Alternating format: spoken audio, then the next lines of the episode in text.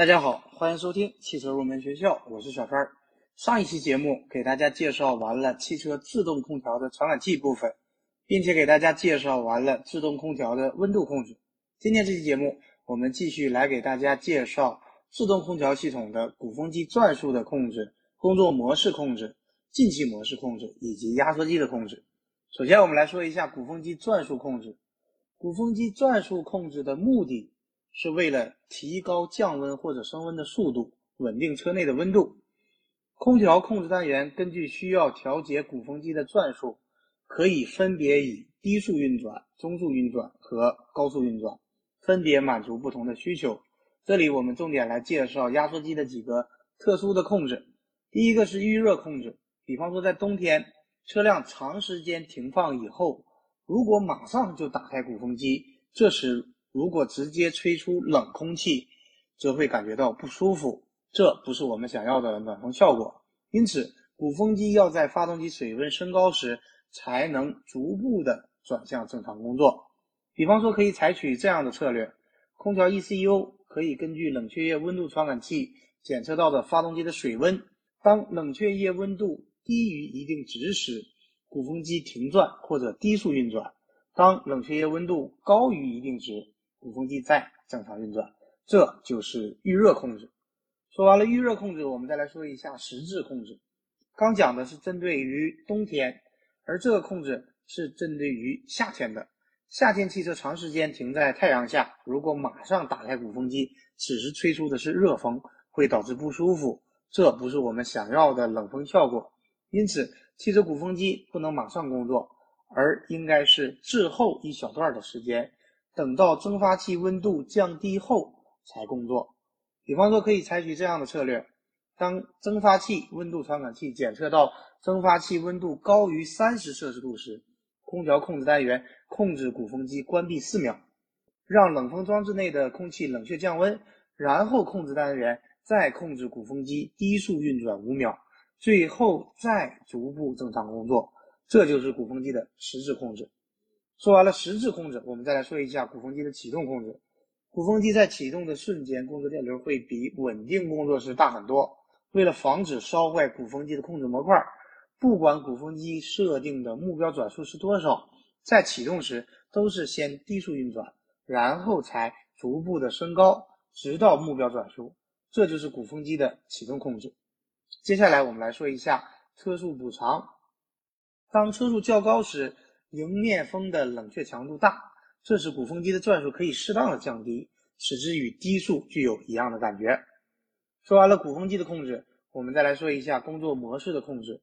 工作模式的控制的目的是调节送风的方向，提高舒适性。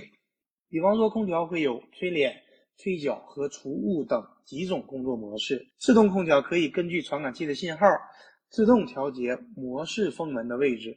这就是工作模式的控制。说完了工作模式的控制，我们再来说一下进气模式的控制。进气模式控制的目的是调节进入车内的新鲜空气量，既可以保证车内的温度，也可以保证一定的空气质量。比方说，在手动模式中，进气门有内循环和外循环两种位置；而在自动模式中，进气门一般除了有内循环和外循环，还有百分之二十。新鲜空气的模式，空调的控制单元根据传感器信号自动的调节进气门的位置。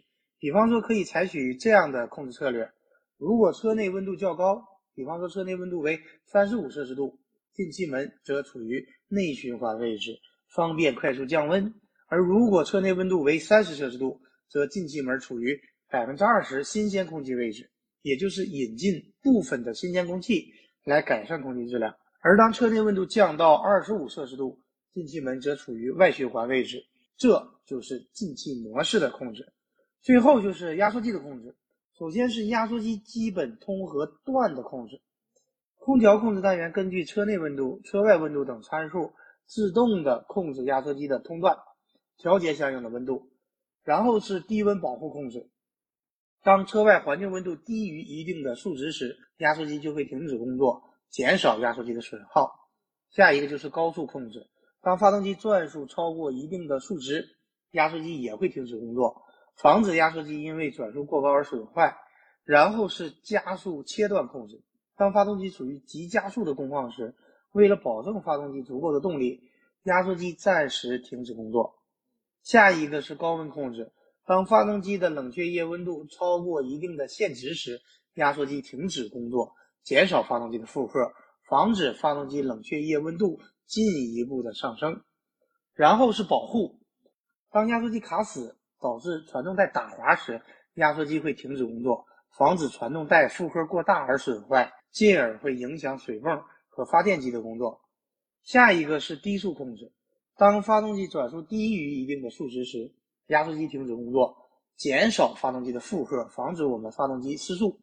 然后是高低压保护，当制冷系统的压力低于一定的数值或者高于一定的数值。压缩机停止工作，防止空调系统受损。最后一个就是可变排量压缩机的控制。所谓的可变排量的压缩机是指空调的控制单元可以根据空调系统制冷负荷的大小控制压缩机的排量变化，这样可以减少能量的浪费。以上这些就是压缩机的控制。好的，以上就是本期节目的全部内容。下一期节目我们继续来聊汽车空调系统的专题。感谢大家收听今天的汽车入门学校，我们下期节目。再会。